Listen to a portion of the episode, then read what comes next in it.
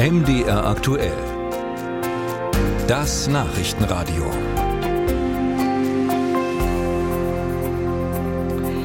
Zwei Jahre dauert der Krieg in der Ukraine schon und inzwischen hat er sich zu einem Abnutzungskrieg, einem Stellungskrieg entwickelt. Wenn überhaupt eine Seite militärische Erfolge vermelden kann, dann sind es zurzeit eher die Russen. In dieser Situation meldet sich der frühere ukrainische Botschafter in Deutschland, Andriy Andri Melnik, zu Wort. Er ist inzwischen Botschafter in Brasilien und er fordert im Tagesspiegel die Verbündeten der Ukraine auf, in Moskau diskret auszuloten, ob es dort eine echte Kompromissbereitschaft gebe. Man müsse etwa herausfinden, unter welchen Bedingungen und Garantien die Russen bereit wären, aus den besetzten Gebieten abzuziehen. Neue Töne also von Herrn Melnik und darüber habe ich mit dem SPD-Bundestagsabgeordneten Ralf Stegner gesprochen. Herr Stegner, Herr Melnik meldet sich aus Brasilien zu Wort und klingt jetzt ganz anders als noch in der Zeit, als er in Deutschland Botschafter war. Wie erklären Sie sich das?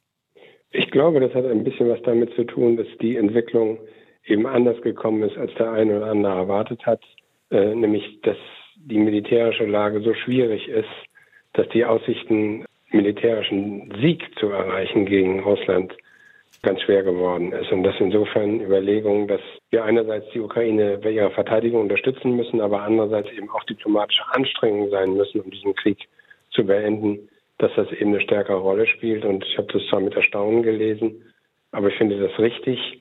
Und er hat ja auch davon gesprochen, Initiativen zu unterstützen von anderen Staaten, von afrikanischen Staaten oder von solchen aus äh, Asien oder Südamerika, die versuchen, Einfluss auf Russland zu nehmen.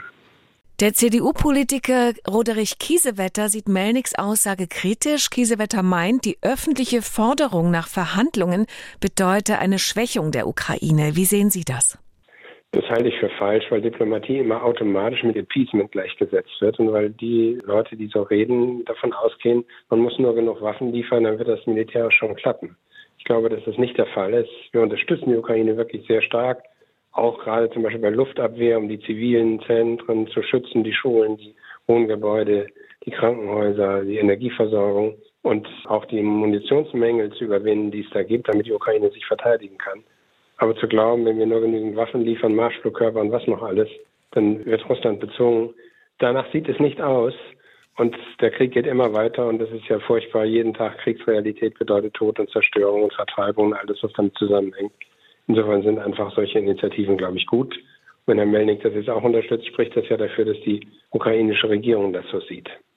Nun höre ich von Politikern der Ampelkoalition in Berlin, aber auch von der Union seit zwei Jahren eigentlich vor allem immer wieder die Forderung nach mehr und schnelleren Waffenlieferungen, damit sich die Ukraine verteidigen kann.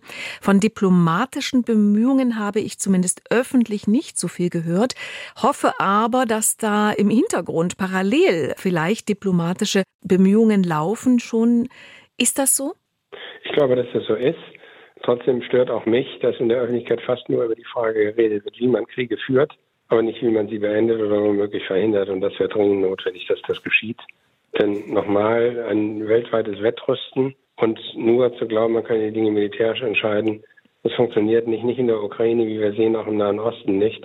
Und die Humanität gerät dabei sehr in den Hintergrund. Und das muss uns, glaube ich, doch auch alle bewegen, dass sich das ändert.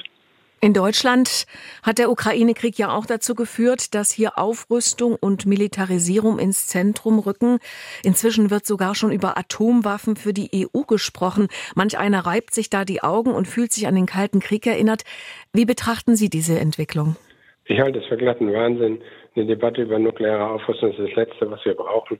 Und ich finde es schon auch gefährlich, äh, wenn man Zeitenwende so interpretiert, dass gesagt wird, wir müssen jetzt eben auf diese ganzen anderen Dinge verzichten. Jetzt ging es nur noch um mehr Militärbudgets, wenn die innere und äußere Sicherheit gegen die soziale Sicherheit gestellt wird, dann ist das, wie soll ich sagen, ein richtiger Giftcocktail für die Demokratie und ein Energy Drink für die Rechtspopulisten. Das ist das Letzte, was wir brauchen können. Dann geht nämlich auch noch die öffentliche Unterstützung flöten zur Unterstützung der Ukraine. Und das können wir in Amerika sehen, das können wir in Frankreich sehen, auch bei uns. Also ich halte davon überhaupt nichts, sondern ich glaube, wir müssen uns darum kümmern, dass wir versuchen, Kriege zu beenden und dass wir eben auch Diplomatie einsetzen, auch wenn die Fortschritte manchmal nur langsam gehen und es nicht absehbar ist, dass das Erfolg haben wird. Aber die Anstrengungen müssen vergrößert werden, dass es gelingt.